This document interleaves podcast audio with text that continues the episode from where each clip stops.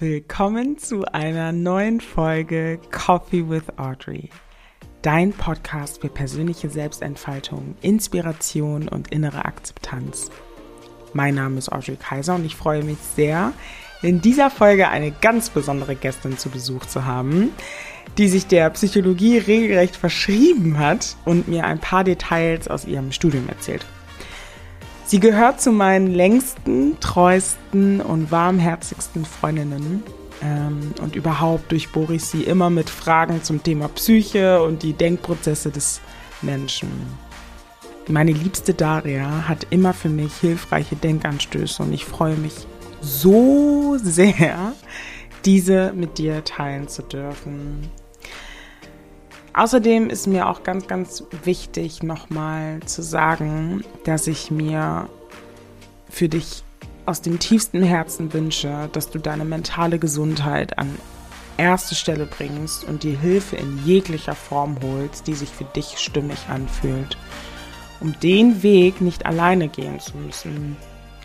Er kann lang und mühsam werden und umso wichtiger ist es, einen Rückhalt aufzubauen, wenn du nicht weiter weißt.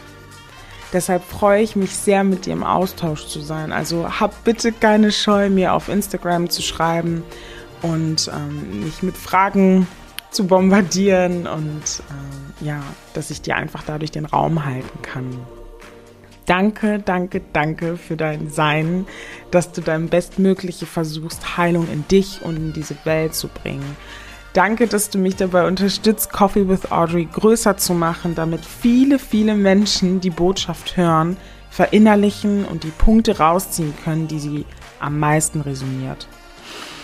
Ja, das bedeutet mir wirklich sehr viel. Und ähm, genau, jetzt habe ich auch genug geschnackt. ich wünsche dir viel Vergnügen mit dieser Folge. Nur Liebe für dich.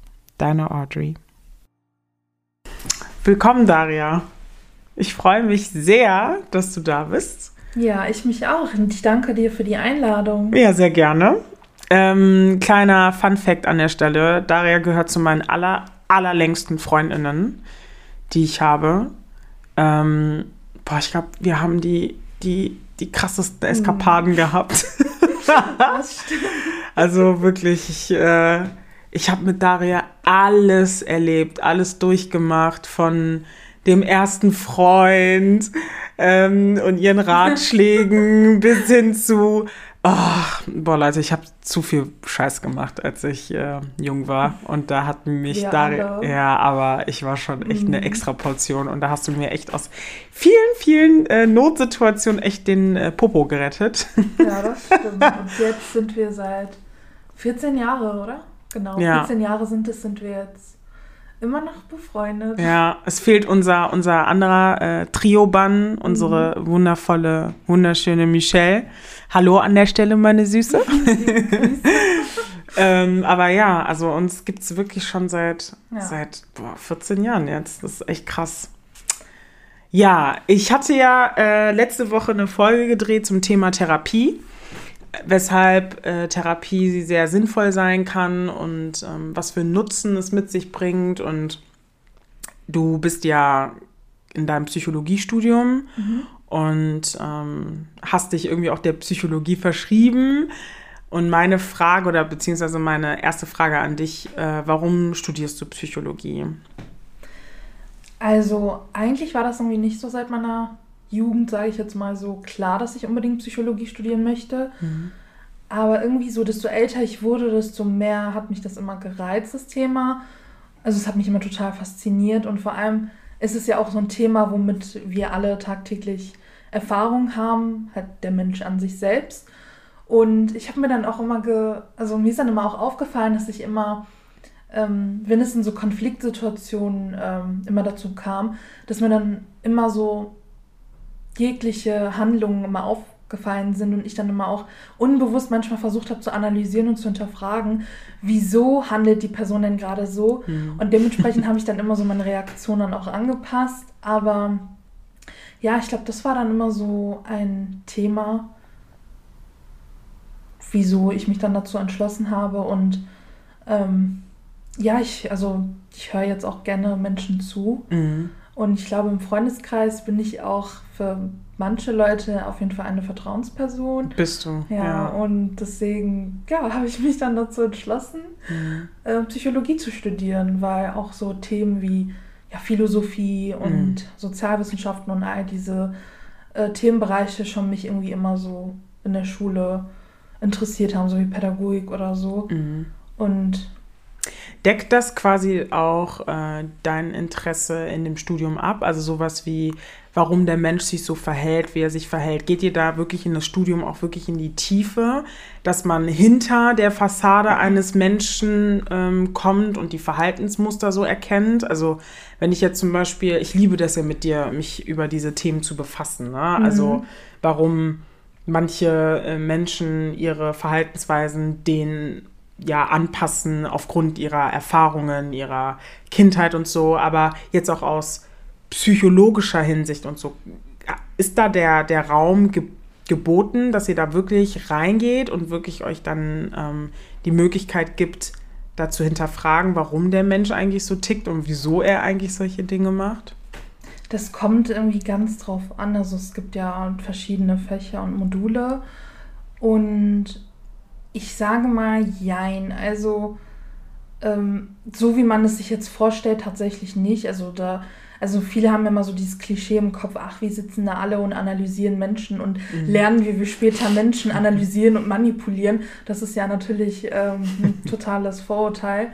Das stimmt auf jeden Fall nicht an der Stelle. Ähm, aber ja, so schon halt. Also vor allem auch in so manchen Fächern wie zum Beispiel Sozialpsychologie, wieso Menschen sich wie in Gruppen so verhalten, in Massenansammlungen vor allem, also Massenpsychologie, mm. wieso Menschen sich zum Beispiel in Gruppen anders verhande, äh, verhalten. Entschuldigung, und ähm, genau.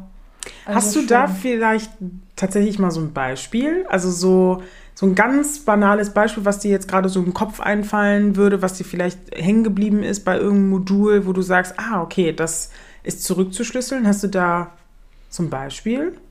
Mm, tatsächlich, ähm, ja, zum Beispiel, ja, da gibt es ein paar Effekte oder so Sachen wie, das heißt zum Beispiel soziales Faulenzen. Mhm. Das heißt, wenn man zum Beispiel in ähm, einer Gruppe ist, beispielsweise, ich mache das jetzt an einem Beispiel von Tauziehen, also wenn man dann so ein Seil zieht in einer Gruppe, zum Beispiel so einem Wettkampf oder so, dass man sich oft dann darauf verlässt, dass quasi, ähm, also man zeigt automatisch weniger Leistung, weil man sich quasi darauf verlässt, dass in dieser Gruppe deine Leistung ja, deine eigene Leistung gar nicht hervorsticht, sondern du ja gerade in dieser Gruppe getarnt bist sozusagen. Ah, du gehst quasi unter der Masse unter. Genau, Aha, und du zeigst okay. dementsprechend deine Leistung nicht so, wie du es zum Beispiel zeigen würdest, wenn du alleine beurteilt werden würdest. Aha. Genau, oder zum Beispiel gibt es dann auch ein ganz bekanntes ähm, Experiment, das heißt Konformität.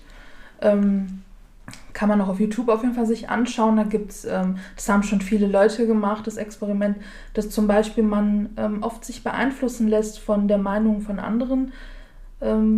Ja, also solches Experiment. Ja, gerne, so, bitte, ja. sehr gerne. Ähm, also da gab es zum Beispiel äh, dieses Experiment von Ash, ich glaube, das war in den 70er Jahren, das wurde gemacht. Und ähm, ich kann mich jetzt ehrlich gesagt nicht genau hm. an die richtigen äh, Aspekte erinnern, aber ich glaube, es waren Studenten und denen wurde zum Beispiel ähm, etwas vorgeführt, wo, also so, wie kann ich das sagen, Symbole oder irgendwie so Zahlen waren das, glaube ich. Und dann sollte man sagen, ähm, ah genau, das waren Striche. Da wurde gezeigt, ist zum Beispiel der Strich links größer oder das rechte. Und zum Beispiel war ja der, das Strich rechts definitiv größer als der linke Strich. Und dann hat man die Leute einzeln befragt und ähm, dann hat zum Beispiel jeder gesagt, ähm, der Rechte ist größer, wobei es zum Beispiel umgekehrt eigentlich der Fall war. Und da war eine Person, der es natürlich aufgefallen ist und die hat sich total gewundert, hä, jetzt bin ich aber durcheinander gekommen. Ich glaube, ich habe gesagt, der linke war wohl so, mhm. oder? Mhm. Genau. Und ähm, wobei es ja total ähm, augenmerklich zu sehen war, dass zum Beispiel der linke Strich größer war. Trotzdem hat die Person aber aus Angst vor Ablehnung ähm, gesagt, der Rechte ist auch wow. größer. Genau. Mhm. Also, genau. Krass. Und also er hat über seine eigene, er hat sich nicht auf seine eigene seinen eigenen Blick quasi verlassen, auf seine eigene ja, auf seine eigene Intuition. Intuition genau und hat sich tatsächlich dann auf andere verlassen. Wobei das noch nicht mal Intuition ist, es ist ja offensichtlich gewesen. Es und war trotzdem, offensichtlich und das war halt das Experiment, also es wurde so manipuliert quasi. Mhm. Und, wie hieß das Experiment noch? Konformität. Okay, ja, also falls es andere auch interessiert, interessiert dann genau. kann ich das auf jeden Fall in die Shownotes packen. Ähm, mhm krass, das ist, das ist sehr, sehr spannend, weil ich früher tatsächlich das ganz oft gemerkt habe in so einer Clique oder Gruppe, mhm. wenn ich ähm, eigentlich was ganz anderes wollte, wie zum Beispiel, keine Ahnung, man entscheidet sich jetzt irgendwie äh, in die andere Eisdiele zu gehen ne? Mhm. und man will eigentlich ins Kino gehen, dass man, ähm, dass alle Leute dann dafür sind und man hat eigentlich ein ganz anderes Gefühl dabei und möchte eigentlich was anderes machen, aber man, man traut sich irgendwie nicht, das zu sagen, weil man Angst hat anzuecken. So dieses starke, krasse Bedürfnis, nicht alleine irgendwo dastehen zu müssen, sondern immer in der Herde, immer zusammen. Das ist, ich, ich habe das Gefühl, das ist noch so tief verankert bei uns Menschen, weil es ja früher halt super mhm. wichtig ist. Aber ich meine, Leute, das ist halt früher und das ist über Tausende von Jahren her. Und trotzdem hat man immer noch das starke Gefühl, irgendwie nicht anecken zu wollen. Ähm, Finde ich super, super spannend. Ich würde tatsächlich dich noch was anderes fragen. Und zwar, welche Therapieformen gibt es und wo liegen da eigentlich die Unterschiede? Ja, also es gibt ähm, sehr viele verschiedene Therapieformen. Die am bekanntesten ist zum Beispiel die analytische Psychotherapie und die ähm, tiefenpsychologisch fundierte Psychotherapie und ähm, die Verhaltenstherapie und die systemische Therapie. Diese sind jeweils von der ähm, Krankenkasse zugelassen, also sie sind wissenschaftlich anerkannt und auch von den gesetzlichen Krankenkassen ähm, werden sie übernommen und bezahlt. Tatsächlich gibt es aber natürlich auch weitere Therapieformen, wie zum Beispiel die ähm, Gesprächspsychotherapie, die Gestalttherapie. Ich glaube, das ist dann auch zum Beispiel die Kunsttherapie, genau. Und äh, die Paar- und Familientherapie. Diese werden aber nicht von den gesetzlichen Krankenkassen ähm, bezahlt, sondern müssen dann, glaube ich, privat dann bezahlt werden. Mhm. Ja. Und ähm, ja, ich glaube zum Beispiel die analytische Psychotherapie. Genau, vielleicht kannst du da. Genau, ich gehe dann jetzt ein bisschen näher auf die ähm, Therapieformen ein. Also die analytische Psychotherapie ist halt ähm, die psychoanalytische, entstammt halt aus der Psychoanalyse vom Sigmund Freud, so wie viele auch bestimmt den Namen schon des Öfteren gehört haben. Und ähm, ja, die Psychoanalyse ist auf jeden Fall die älteste Therapieschule. Mhm. Und ähm, die Sitzungen können halt in der Regel bis zu dreimal die Woche stattfinden. Und die Therapie kann bis zu 300 Sitzungen gehen. Das heißt aber nicht, dass man 300 Sitzungen machen muss. Das heißt nur, dass sie bis 300 Sitzungen auf jeden Fall auch bewilligt werden von den Krankenkassen.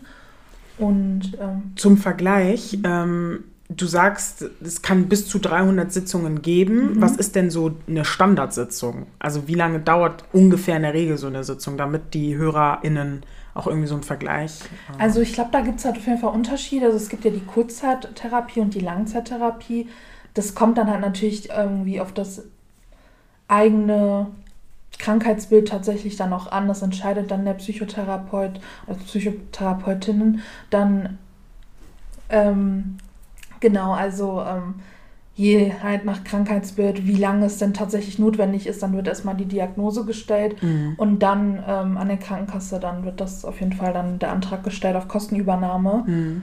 Und genau. So eine Kurzzeittherapie, ähm, ich hatte ich, ihr wisst ja, ich äh, bin ja gerade selbst in Therapie und meine erste Kurzzeittherapie, äh, das hatte, glaube ich, zwölf Sitzungen, also quasi zwölf Wochen. Mhm. Und ähm, tatsächlich wurde mir dann eine weitere Kurzzeittherapie bewilligt, das heißt dann weitere zwölf Wochen.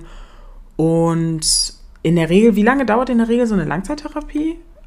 Zum Beispiel die tiefenpsychologisch fundierte Psychotherapie kann bis zu 100 Sitzungen gehen. Aha, okay, genau. alles klar. Okay. Ähm, genau, wo waren wir eigentlich? Tiefenpsychologie hast du ja gerade beschrieben, ne? Genau, Von also, Sigmund. Nee, äh, die analytische. Entschuldigung, die analytische. Genau. Also die analytische Therapie ist halt auch, wie viele auch aus Filmen kennen, so voll klassisch mit dem der äh, mit der Couch, genau. also man liegt da. Mhm. Also ist nicht natürlich zwingend notwendig, wenn man das nicht möchte, aber grundsätzlich ist das halt so ähm, vorhergesehen, dass man ähm, sich auf die Couch legt ähm, außerhalb des Sichtfelds des Therapeut oder Therapeutinnen Und ähm, hat das einen Grund?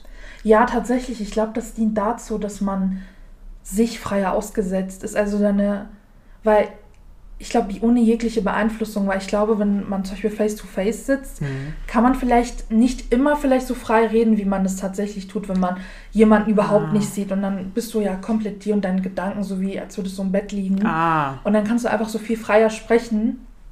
Und ähm, genau, also weil ich glaube, vielleicht mhm. ist es damit, dass wenn man zum Beispiel so schamhafte Sachen erzählen möchte oder gewisse Situationen oder Sachen halt, wo man vielleicht irgendwie Angst hat vor der ähm, Reaktion des äh, Therapeut oder Therapeutin. Denke ich auch gerade. Genau. Es kommt nämlich, dann kommen wir halt wieder zurück zu dem Punkt davor, sich beeinflussen zu lassen, genau. je nachdem, was die Geste, ja. je nachdem, was die Mimik äh, genau. äh, der Psychotherapeutin gerade tut oder macht, dass man sich dann irgendwie vielleicht eingeschüchtert fühlt. Ah, okay, genau. interessanter Punkt. Okay. Mhm.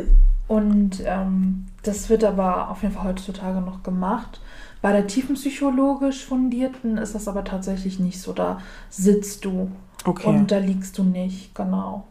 Und wo ist da der Unterschied? Ähm also was vielleicht auch nochmal interessant wäre zu sagen, ist zum bei der Psychoanalyse, also sowohl bei der analytischen als auch bei der tiefenpsychologischen, geht es tatsächlich darum, wie ähm, viele Sachen im Unterbewusstsein ablaufen. Also wie viele ähm, unsere Gefühle, unsere Emotionen, also wie vieles einfach so was das alles für so eine immense Auswirkung eigentlich auf unser Wohlbefinden hat oder auf unsere mentale Gesundheit.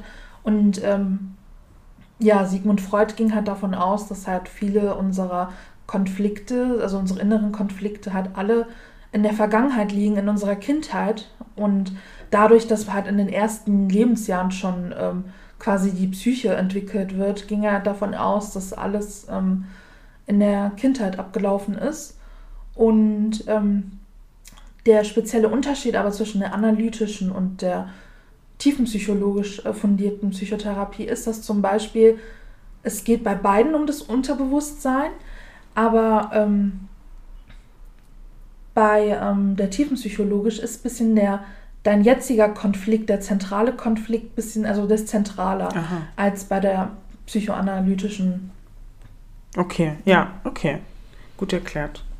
Ja, und ähm, was man auch vielleicht noch sagen könnte, ist auf jeden Fall, dass in der psychoanalytischen es halt, wie ich schon gesagt habe, viel um das Unterbewusstsein geht, aber auch Abwehrmechanismen wie zum Beispiel Verdrängung oder Projektion, also wie man zum Beispiel seine Gefühle auf andere projiziert. Mhm. Und all diese Aspekte gehören halt eher zu der psychoanalytischen, statt jetzt zu den ähm, anderen Therapieformen. Mhm. Genau, und ähm, ja, auf jeden Fall die Kindheit hat einen ganz besonderen Stellenwert mhm.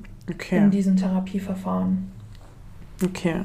Und ähm, hast du vielleicht noch ähm, andere Erklärungen zu den anderen Therapieformen?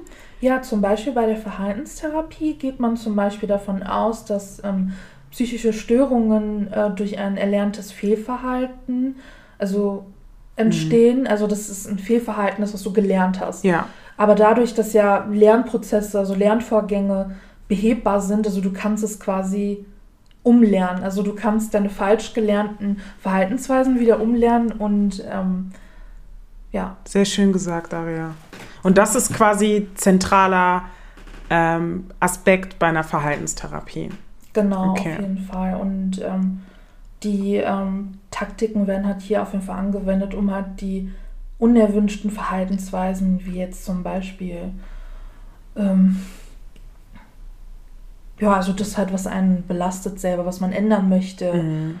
ähm, dass man das dann auf jeden Fall löscht, sage ich jetzt mal ja. so genau. Und ähm, ich hätte tatsächlich, ähm, sorry, ich wollte dich nicht unterbrechen. ich hätte zum Beispiel, äh, ich würde also ich bin ja bei der Verhaltenstherapie und bei mir war früher äh, ganz, ganz ähm, krass der Punkt, dass ich nicht Nein sagen konnte.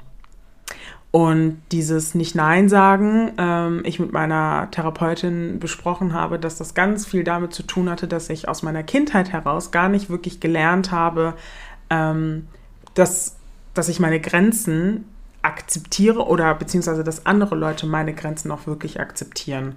Damit meine ich zum Beispiel meine Mama, ähm, die immer wieder das so verschönert hat, wenn ich zum Beispiel gesagt habe, ich möchte das nicht, dass, dass dann oft dieser Satz äh, fiel, ach stell dich mal nicht so an.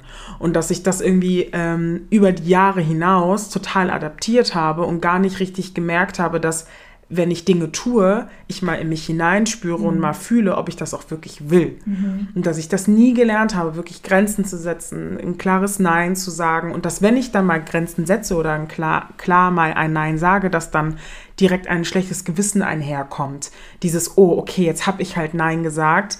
Ähm, und dann im selben Augen, also selben Atemzug der Gedanke kam, oh, vielleicht ähm, war das jetzt doch zu, zu krass oder vielleicht hätte ich es doch nicht machen sollen. Und das tatsächlich habe ich durch Rollenspiele enorm mhm. in meiner äh, Therapie ähm, erarbeiten können. Also so, dass man einfach mal so ein bisschen die Rollen tauscht und dass man sich dann in die Lage versetzt, wie, wie, wie ich mich dann von außen betrachte, weil es mir ja dann meistens sehr schwer fiel, dass wenn dann Emotionen hochkamen und auch im Erwachsenenalter ich schwer damit irgendwie handeln konnte, weil ich dann aus dem Nichts heraus total sauer wurde, wenn sie auch nur ein, ein Pieps von sich gegeben hat, was irgendwie gegen den Strich ging für mich. Mhm. Und dass ich dann durch Rollenspiele relativ schnell erkennen konnte, wie und wann ich dann klar meine Grenzen setze, ohne dann pumpig rüberzukommen, weil ich anscheinend unterdrückte Emotionen noch vorher hatte. Und das, mhm. das fand ich ganz äh, cool bei der Verhaltenstherapie, so ja. verschiedene Mechanismen auch herauszufiltern mhm. und zu lernen.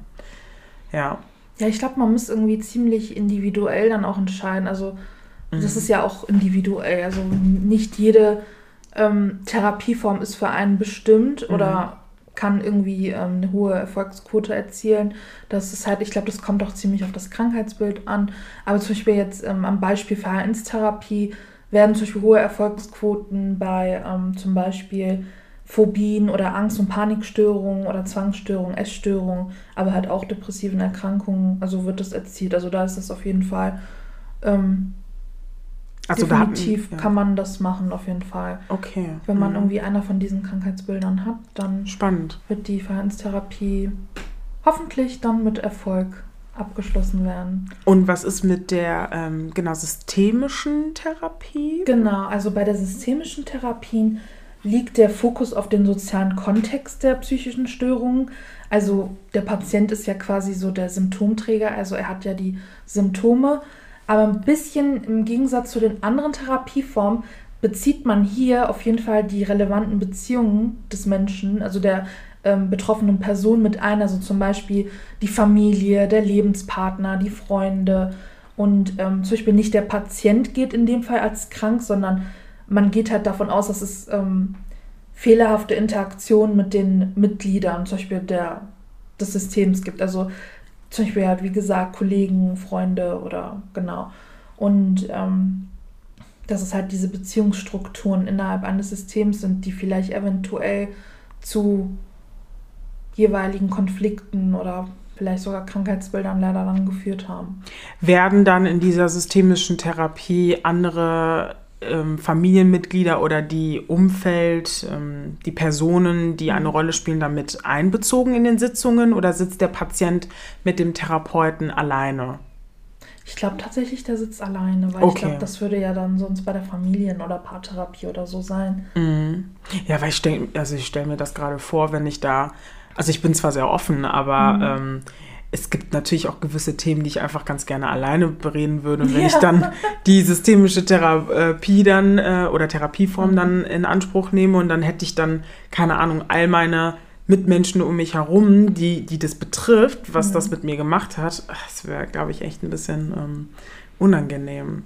Und ähm, Habt ihr zum Beispiel im Studium auch so verschiedene Formen der systemischen Therapie noch weiter erlernen können an, an, anhand von Experimenten oder ähm, wie kann ich mir das vorstellen? Also tatsächlich noch nicht. Ich bin ja gerade noch, ähm, dem, also ich habe das Modul noch nicht abgeschlossen. Ich bin gerade dabei, es zu erlernen. Ich habe den äh, Schwerpunkt klinische Psychologie und Psychotherapie gewählt. Also ich habe speziell ein Fach, das heißt Psychotherapieverfahren und ähm, ja, ich glaube, das werde ich wohl in den nächsten Vorlesungen eventuell dann erfahren. Ja, cool, spannend. Ja. Okay. Ähm, Gibt es noch eine Therapieform, wo du sagst, das ist äh, sehr spannend, ähm, darüber zu erzählen? Mm, tatsächlich. Also, okay. ich finde halt, also mir persönlich, ähm, was ich sehr interessant finde, ist auf jeden Fall die psychoanalytische, also die älteste halt von Sigmund Freud. Wieso? Aber, ja, weil ich auch finde, dass vieles ähm, unbewusst abläuft. Mhm. Genau, also viele Menschen, ähm, also man, viele Konflikte kommen ja auch tatsächlich oft aus der kind Kindheit. Mhm. Natürlich jetzt nicht immer, also es kann ja natürlich auch im späteren Lebenslauf passiert sein, aber mhm. viele Erkrankungen, mein, würde ich immer meinen, so hat auf jeden Fall eventuell, meiner Meinung nach, auf jeden Fall eventuell den Ursprung in der Kindheit. Was ich vor allen Dingen immer so spannend fand, das hast du ja auch am Anfang gesagt, dass du nämlich ähm, auch äh, meistens so gestrickt bist und auch von meiner Erfahrung her mit dir, weil ich dich auch einfach sehr, sehr lange mhm. kenne. Wir beide ticken halt ziemlich ähnlich, wenn es darum geht, dass uns, wenn, also dass wenn uns Dinge beschäftigen, wir im selben Atemzug das zu Tode analysieren und uns wirklich fragen, ja. wieso, weshalb, warum das jetzt passiert. Und mir persönlich wenn ich traurig bin, kann ich nicht gleichzeitig mich auch selbst therapieren. Ich finde das ultra anstrengend. Und auf der einen Seite dann im Nachhinein erstmal das sacken zu lassen, traurig zu sein und dann später mit einer Freundin, wie zum Beispiel da mhm. mit dir, drüber zu reden, so was, was dann eigentlich tatsächlich passiert ist und was dann eigentlich das Problem ist dass mich das erinnert an hm, hm, hm, oder an irgendjemanden, der, der mich verletzt hat früher, da, wo, wo einfach noch ein Heilungsprozess mhm. stattfinden muss. Das finde ich äh, super, super spannend, um ehrlich zu sein. Deswegen kann ich das total verstehen, dass das dein Schwerpunkt ist. Ja. Ähm, jetzt habe ich noch eine Frage. Und zwar, welche Therapeutinnen dürfen eigentlich was tun? Ähm, das ist eine ziemlich gute Frage.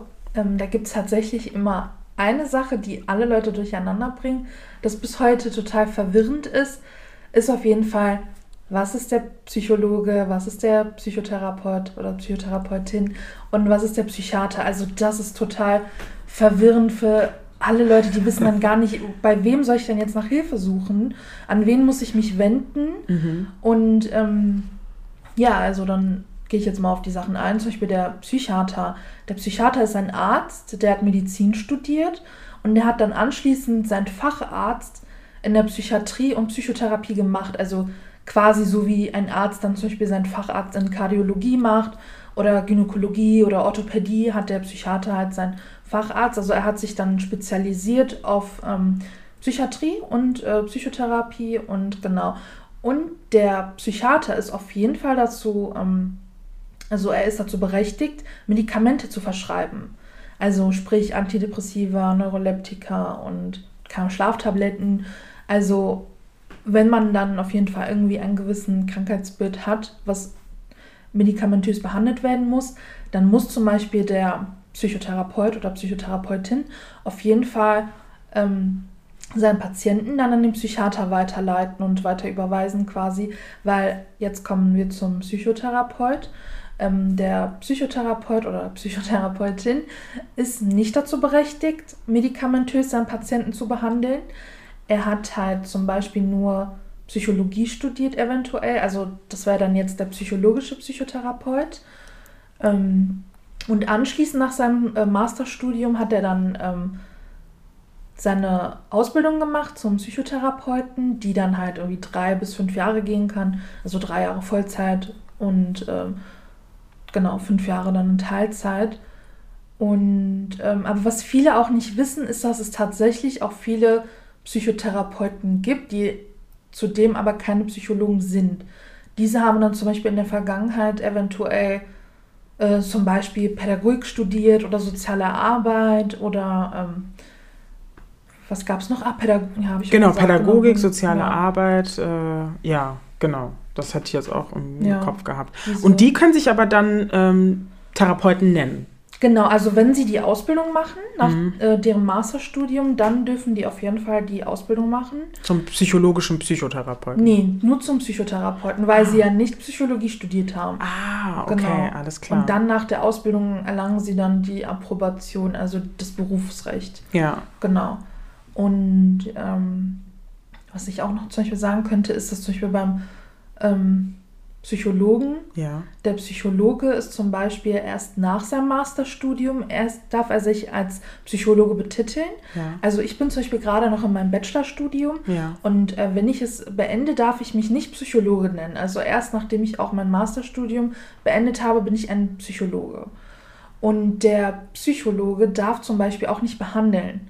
Also er analysiert quasi, ähm, der Psychologe darf zum, also kann zum Beispiel in den verschiedensten Bereichen arbeiten, in Marketingfirmen, in, in Forschungsinstituten und oder aber auch Unternehmen als sich. Unternehmen, genau, oder auch als Gutachter, aber er darf halt nicht behandeln, das darf halt nur der Psychotherapeut Mhm. oder der Psycho Psychiater, wobei der Psychiater eher seltener, glaube ich, eher behandelt, wenn ich mich jetzt nicht recht irre, sondern tatsächlich dann oft immer nur ähm, medikamentös dann die Patienten behandelt. Genau. Mhm. Dürfte der ähm, Psychologe, der seinen Master abgeschlossen hat und der sich dann auch Psychologe nennen darf, denn eine eigene Praxis eröffnen, wo er ähm, mit, ja, ich sag mal, dann so systemisch vielleicht beraten darf. Also er darf ja dann nicht therapieren, das dürfte er ja dann noch nicht. Mhm. Genau. Aber er könnte doch zwar quasi beraten. Wäre das in Ordnung? Könnte das gehen? Ja, ich glaube schon, also definitiv. Also Okay. psychologischer Berater gibt es ja auch. Ah, stimmt, die gibt's, stimmt. Psychologischer Berater gibt's auch. Ja. Aber der Psychologe darf auf jeden Fall beraten, also auch so wie du dich auch interessierst für Coachen, darf Genau. er auf jeden Fall. Mhm. Ähm, das kommt dann halt immer darauf an, in welche Richtung man geht, wie man sich spezialisiert und die Schwerpunkte setzt. Aber ähm, was man auch vielleicht anmerken kann, ist, dass quasi vor 2020 der Psychologe, also der Psychologiestudent, nach seinem Master die Ausbildung machen durfte zum Psychotherapeuten, um halt ein psychologischer Psychotherapeut zu werden. Aber seit 2020, genau, ich glaube, das war 2020, gab es eine Reform und die besagt hat, dass ähm, das nicht mehr erlaubt ist, sondern es kommt jetzt ein Studiengang, gibt es zumindest auch schon an vielen Universitäten, das heißt Psychotherapie. Also da machst du deinen Bachelor in Psychotherapie und deinen Master und dann, glaube ich, machst du den Staatsexamen, also die äh, Approbationsprüfung und dann bist du Psychotherapeut. Nur die Leute, die vor 2020, also 1.9.2020, die ähm, das Studium angefangen haben, das Bachelorstudium, die dürfen ähm, Das noch, noch. über den alten Weg gehen. Also zum Beispiel ich dürfte noch, bis 2032 habe ich die ähm, Möglichkeit, noch anschließend noch mal eine Ausbildung zu machen, um Psychotherapeut, Psychotherapeutin zu werden. Genau. Okay, okay, spannend. Aber das Studium Psychologie gibt es ja Das trotzdem gibt es noch. Ne? definitiv noch, ja, genau. Okay, okay. Ja, sehr cool. Mm, Dann habe ich noch eine Frage an dich. Wie begibt man sich am besten auf Therapeutensuche, Therapeutinnensuche? Ich glaube, das ist ziemlich, ähm, das kommt immer einem erstmal so voll hilflos vor. Also man weiß irgendwie nicht, wo man wirklich ansetzen soll. Vor allem aber auch, weil es ja dieses Problem gab, wie ich vorhin erwähnt habe. Man weiß oft nicht so, an wen man sich wirklich wenden muss. Ähm, ich würde jetzt mal einfach sagen, durch ähm, Online-Portale kann man definitiv heutzutage Therapeuten suchen. Ähm, aber auch bei Beratungsstellen kann man anfragen, vielleicht sogar auch bei Krankenkassen. Ah, okay, also das heißt Online-Portal. Hast Mhm. du da vielleicht einen ähm, im, im Kopf? Ich glaube, die heißt sogar therapeuten.de, bin mir aber jetzt gerade nicht sicher. Okay, therapeuten.de, dann hattest du gesagt Beratungsstellen Genau, und äh, bei der Krankenkasse, äh, bei der man angemeldet ist. genau. Und halt auch ähm, Versichert ist, Entschuldigung. gelbe Seiten oder so kann man auch definitiv nachschauen. Ach krass, ja, gelbe Ja. Seiten. Adressen Ah. guckt man halt im Ort, ob es da was gibt. Ja, Worauf okay. man auf jeden Fall achten sollte bei der Therapeutensuche ist, ähm, dass man schaut, also wenn man gesetzlich versichert ist, ob der Therapeut das auch anbietet, weil viele Therapeuten arbeiten äh, nur mit Privatversicherten. Mhm. Und da ist manchmal halt die Enttäuschung groß, so wie ich auch in einer deiner vorherigen Podcasts gehört habe, Mhm. dass dann, ähm, dass es dann halt passt, aber man leider dann ja nicht ähm, durch die Krankenkasse dann ähm, die Therapie über, äh, also Kostenübernahme wird dann nicht bewilligt. Genau. Ja. muss man halt selber zahlen und das ist halt ein bisschen ärgerlich. Deswegen sollte man definitiv darauf achten, wenn man gesetzlich krankenversichert ist, dass der Therapeut das auch anbietet. Mhm. Und meistens haben die ja auch selbst dann auch Webseiten und so, wo Genau. dann auch wahrscheinlich steht, äh, welche Art von PatientInnen die annehmen und ähm, was für Voraussetzungen da Mhm. dann offen stehen. Okay. Ähm, wie würdest du eine Suche dann angehen? Also dann gibt es vielleicht diese vier oder fünf Anhaltspunkte. Würdest du äh, sagen, dass man viel Geduld mit reinbringen sollte und sich vielleicht auch jemanden zu Rate zieht? Oder ähm, was ist dein Empfinden dabei? Also man sollte definitiv nicht aufgeben. Ich weiß, dass es sehr schwer ist heutzutage, weil äh, vor allem auch in Corona-Zeiten habe ich oft mitbekommen, dass viele monatelang irgendwie auf einen Termin gewartet haben. Also die Wartezeit war leider sehr hoch. Ähm, also was ich einfach nur sagen kann, ist auf jeden Fall dranbleiben, nicht aufgeben, telefonieren, E-Mails schreiben und gucken, wenn man wirklich eine Therapie machen möchte, dass man die dann auch wirklich bekommt. Und ähm, was ich vielleicht auch nochmal sagen könnte, ist, was viele nicht wissen, ist, dass es Institutionen gibt, die ähm, gerade dabei sind, Therapeuten auszubilden. Und durch die kann man ähm, eine Psychotherapie bekommen. Also das sind Therapeuten, die gerade in der Ausbildung sind. Die sind halt noch keine abgeschlossenen Psychotherapeuten. Aber das hat nicht zwingend notwendig irgendwie auf deinen Heilungsprozess eine Auswirkung, weil diese Psychotherapeuten auch ähm, quasi deinen Fall ähm, mit Supervisoren besprechen. Also das sind dann auch ähm, abgeschlossene Psychotherapeuten, die sich deinen Fall angucken und dann zum Beispiel den Therapeuten ähm, beraten, wie er dann zum Beispiel dich behandeln soll oder welche, also wie er vorgehen muss. Und Ah. deswegen, da kriegt man zum Beispiel relativ schnell einen Termin. Wie heißt dann sowas? Also Einfach Ausbildungsinstitutionen von ähm, PsychologInnen, Therapeutinnen. äh, Thera Ja, danke. Genau, TherapeutInnen. Okay. genau. Okay, keine Sorge, das packe ich alles auch in die Show Notes, damit ihr euch das dann ganz in Ruhe anschauen könnt und die Links äh, anklicken könnt, weil das wirklich ähm, ganz, ganz wichtig ist. Ich merke einfach, wie. Das sind sonst zu viel Informationen. Ja, und so hat man es, genau, so hat man es tatsächlich ein bisschen gestückelt. Ja. Ähm, eine Frage habe ich noch an dich, Daria. Und zwar, wenn du ja bald fertig bist Mhm. mit deinem Studium, ähm, eröffnest du ja wahrscheinlich auch eine Praxis. Das weiß ich tatsächlich noch nicht, aber wenn. Wenn, okay, Ja. nehmen wir mal an, wenn. Ja. Welche räumlichen Aspekte sollten deiner Meinung nach in einer Praxis vorhanden sein, um den ja, Patienten oder um die PatientInnen ein, ein Safe Space zu vermitteln? Ich würde tatsächlich sagen, dass ich es ähm, sehr warm gestalten würde. Also nicht, dass es so ein kühler Raum ist. Eventuell vielleicht Bilder, farbliche Bilder, so Aspekte mit einzubringen. Du bist ja auch eine Woman of Color, also deine Eltern, deine lieben, lieben Eltern, die kommen ja ähm, aus dem Iran. Genau. Mm, Ist dir das wichtig, deine, deine Kultur auch mit reinzubringen in deine Praxis oder würdest du eher das mm, trennen und außen vor Oh, lassen? das ist tatsächlich eine schöne Frage. Ich glaube, ich weiß nicht, also irgendwie, wenn ich jetzt so an meinen zukünftigen Ra Raum denken würde, da wäre auf jeden Fall ein Perserteppich. Mhm. Ja. Ja, und eine schöne Couch und Mhm. schöne Sessel, aber definitiv auch Pflanzen. Also irgendwie, also es darf auf jeden Fall nicht so steril wirken, Mhm. nicht so zu weiß alles, zu kühl. Es muss auch nicht alles unbedingt minimalistisch sein, aber Mhm. also es sollte jetzt nicht so voll gestellt Ja, sein mit ja. Möbel oder so. Ähm, A, macht es den Raum viel kleiner und B, habe ich auch das Genau. Gefühl, das äh, verkleinert auch irgendwie so deinen Gedankengang. Also wenn du Definitiv. schon da bist, dass das, dass das irgendwie frei und offen Mhm. sein sollte. Und mit Pflanzen zu arbeiten, finde ich einfach so toll. Also meine Therapeutin macht das auch. Ich liebe Mhm. den Raum bei ihr tatsächlich. Ja. ja, stimmt, weil sonst kann man schnell abgelenkt werden, weil Mhm. man dann irgendwie auf die bestimmten Sachen halt schaut. Mhm. Ja, und halt definitiv, was auf den Tisch gehört, ist ein Tempotuch, eine Schachtel Tempotücher und äh, auch Trinkmöglichkeiten. Also ich würde da auf jeden Fall ein Glas hinstellen, Mhm. dass man da gemeinsam zusammen trinkt. Oh, ich, Wasser, ich Gläschen freue mich richtig drauf.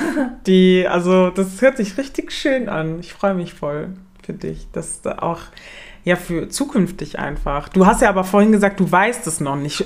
Schwebst du auch einen anderen Gedankengang? Ähm, ja, also irgendwie, als ich das Studium angefangen habe, habe ich jetzt nicht unbedingt mit dem Gedanken gespielt, zum Ende hin die Ausbildung zu machen. Vor allem aber auch, weil es ja gerade noch so eine Reform ist und es, gibt so gerade viel hin und her, hm. auch unter den Studenten. Also es werden gerade richtig viele Petitionen auch gestartet. Ähm, also ich finde es auf jeden Fall schön. Ich könnte es mir auch definitiv vorstellen, aber es ist jetzt gerade noch nicht irgendwie auf meiner To-Do-Liste irgendwie ganz oben, mhm. definitiv die Ausbildung zu machen. Vor allem aber auch, ähm, hatte ich dir auch früher mal ganz oft erzählt, dass ich ähm, sehr gerne in die Richtung Kriminalpsychologie gehen möchte. Und ähm, ich glaube, das kann man zwar auch kombinieren, so zum Schluss, aber ja, also ich mag es halt gerne eher, mich dann damit zu beschäftigen. Mhm.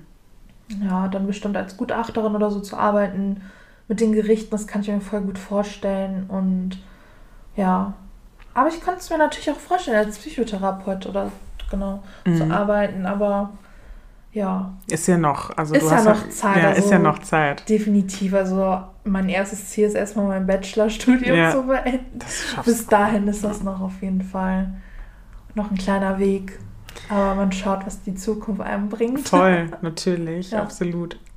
Daria, zum allerletzten Abschluss ähm, würde ich dich gerne noch fragen, ob du so drei ja, tut, also drei Mitbringsel an unsere Hörerschaft ähm, geben kannst zum Thema Therapie und vielleicht auch für Leute, die sich für Psychologie interessieren. Mhm. Ähm, genau, also einfach so ein paar Punkte zum Thema Therapie und, und Psychologiestudium, so wie man, wie man dem so entgegentritt. Hättest du da so drei Punkte, die du da mitgeben kannst? Also was ich zum Thema Therapie sagen kann, ist zum Beispiel, dass einfach ähm, man definitiv keine Angst haben sollte und ähm, also, dass da auch irgendwie, also ich bin sehr froh, dass in den letzten Jahren so viele Menschen sich auch mittlerweile dazu entscheiden, Therapie zu machen. Weil früher war das ja irgendwie total immer so, irgendwie so negativ behaftet, ja, ja. aber jetzt kommt es langsam irgendwie in die richtige Richtung und ähm, man sollte definitiv keine Angst haben, dass man irgendwie, ja, ich weiß jetzt nicht, irgendwie so mit so negativen Sachen wie, ach, ich bin jetzt Psycho oder so. Mhm. Ähm, also genauso wie unser Körper erkrankt, kann auch unsere Psyche erkranken, unsere mentale Gesundheit. Und die hat eine immense Auswirkung, vor allem auch auf unser körperliches Befinden. Und deswegen finde ich ähm, es total traurig, wenn Leute dann manchmal aus Angst oder so sich diesen äh, Schritt nicht trauen. Aber wenn sie wenn es tun, ähm, also bin ich definitiv äh, glücklich darüber, dass Leute dann diesen Schritt wagen. Mhm. Es ist äh, vielleicht nicht allzu einfach, aber es ist ähm, einfacher, als man denkt. Also ja. so schwer ist es wirklich nicht und ähm, definitiv, also so wie ich gerade gesagt habe, also wenn unser Körper erkranken kann, so kann auch unsere Psyche erkranken und wenn unser Körper erkrankt, gehen wir ja auch zu einem Arzt, zu einem Hausarzt Eben, ja. oder ne, ja, wenn ich Beinschmerzen habe, gehe ich zum Orthopäden mhm. und so sollte es dann auch, finde ich, auch mit ähm, Psychotherapeut äh, sein, also dass man zur Psychotherapie gehen kann ja. und das sollte man definitiv ausnutzen. Also. Und der zweite Punkt? Äh, was war nochmal der zweite Punkt?